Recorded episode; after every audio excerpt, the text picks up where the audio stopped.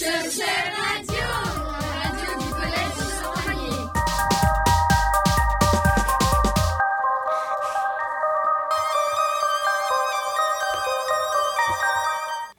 tout le monde, récemment 195 pays du monde se sont réunis à Paris pour aborder le thème de l'écologie. La COP 21. Le 21 signifie que c'est la 21e édition de la COP. Et COP sont les initiales de conférence des, des parties. Si vous préférez, conférence des pays. Ils ont abordé plusieurs sujets concernant l'écologie et le changement climatique. Ils veulent se mettre d'accord sur un texte. Mais avant de parler de tout ça, est-ce que vous savez pourquoi la planète se réchauffe? Parce que si on en entend parler, on ne sait pas forcément ce que c'est. Je vous laisse expliquer. Au départ, c'est un phénomène naturel. Le Soleil envoie des rayons sur la Terre qui jouent un rôle de miroir en en renvoyant une partie dans l'espace. Mais le problème, c'est que nous émettons des gaz qui retiennent ces rayons dans l'atmosphère. Du coup, la planète se réchauffe.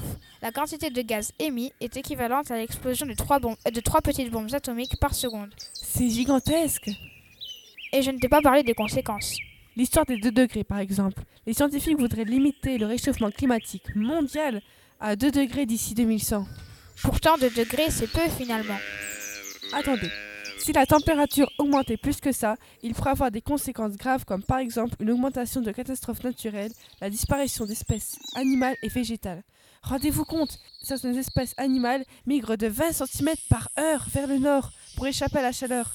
C'est énorme Ce n'est quand même pas entièrement de notre faute. Il faut savoir que l'augmentation de la température est aussi naturelle, parce que nous sommes dans une période interglaciaire.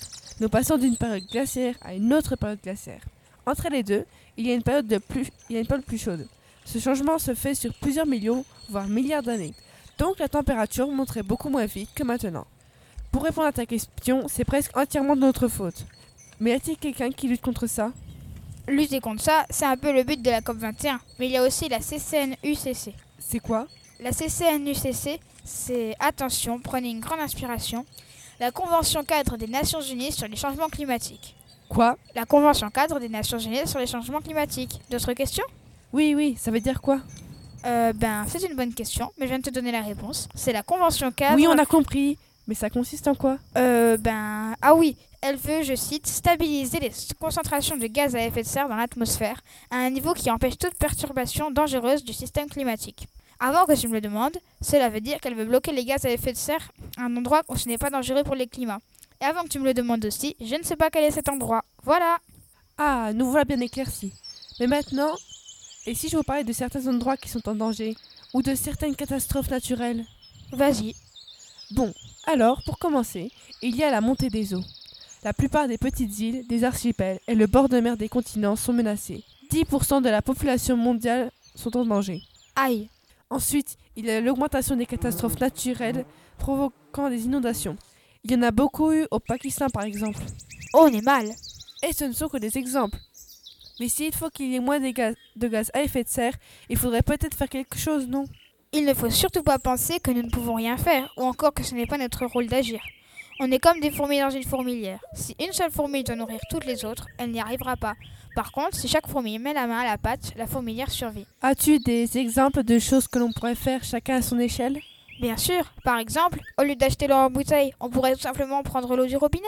Elle est moins chère et on peut la rendre pétillante grâce à un appareil. En plus, dans les pays riches, comme la France, elle est parfaitement potable. On peut aussi ne manger que des fruits et des légumes de saison et regarder d'où ils viennent. L'avion, ce n'est pas top. Ralentir sur la route. À 130 km/h, on roule 18%, 18% plus vite qu'à 110 km/h, mais on, mais on consomme 40% f- fois plus de carburant. En plus, ça peut éviter des accidents. Il y en a beaucoup d'autres. Baisser le chauffage, mettre un pull, récupérer de l'eau de pluie, donner ses vieux vêtements au lieu de, les jeter, manger moins de viande, prendre du maquereau plutôt que du thon, s'inscrire à la bibliothèque au lieu d'acheter des livres, et enfin, info pour les adultes, le marc de café est un excellent engrais, il peut dégraisser des casseroles, on peut le verser dans l'évier et no- nettoyer les, les tuyaux. C'est cool le café écolo. Et concrètement, sais-tu quelles sont les solutions proposées lors de la COP? Euh, non, pas trop. Eh bien moi, si. Par contre, je ne peux donner que mon avis parce que même si certaines décisions ont été prises, il y a tout de même beaucoup de politique et d'avis personnels là-dedans. Je sais par exemple qu'ils ont pris la décision de contenir la hausse moyenne de température du globe nettement en dessous de 2 degrés. Personnellement, ils auraient pu, ils auraient pu prendre ces décisions depuis déjà longtemps et sans une COP. Ils disent aussi le pic mondial des émissions de GES doit être atteint dans les meilleurs délais. Elles devront ensuite décliner. Les stratégies sont différentes selon les pays. Certains s'engagent à une réduction des émissions totales ou par secteur. Certains mentionnent une date de référence à laquelle il y avait moins de GES. Enfin, beaucoup de pays veulent avoir de l'argent, l'argent est partout, avant de faire quoi que ce soit. Il me semble également que certains pays ont annoncé un chiffre auquel ils doivent se tenir concernant l'émission de GES. Mais entre nous, ce chiffre n'est pas toujours un grand engagement. Bon alors, pour résumer, il faut absolument agir. La planète se réchauffe et si nous ne faisons rien, ce sera l'apocalypse. Il ne faut pas être égoïste en pensant simplement que nous, on a la chance de faire partie des générations qui ne seront pas touchées par ça. Pensez à vos enfants, à vos petits-enfants. Pensez au monde dans lequel vous voulez les faire vivre. Et puis, euh, ce n'est c'est- nous aussi, on doit agir parce qu'il n'y a pas que les hommes politiques qui doivent. euh, Enfin, les hommes politiques, euh, ils peuvent pas faire tout ça tout seuls. C'est pas 10 personnes qui dirigent la planète, c'est pas possible.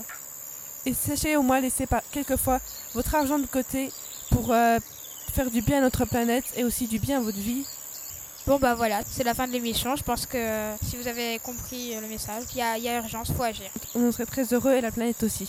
Sur, ce, sur ces dernières paroles, je voudrais donner des remerciements à Azine Hilaire pour avoir euh, rédigé les, les textes et avoir cherché les informations et euh, à moi-même, à Nook Skripzak, pour avoir euh, géré le son. Et à Elisa qui a lancé les sons sur ordinateur. Bon, bah, Au revoir.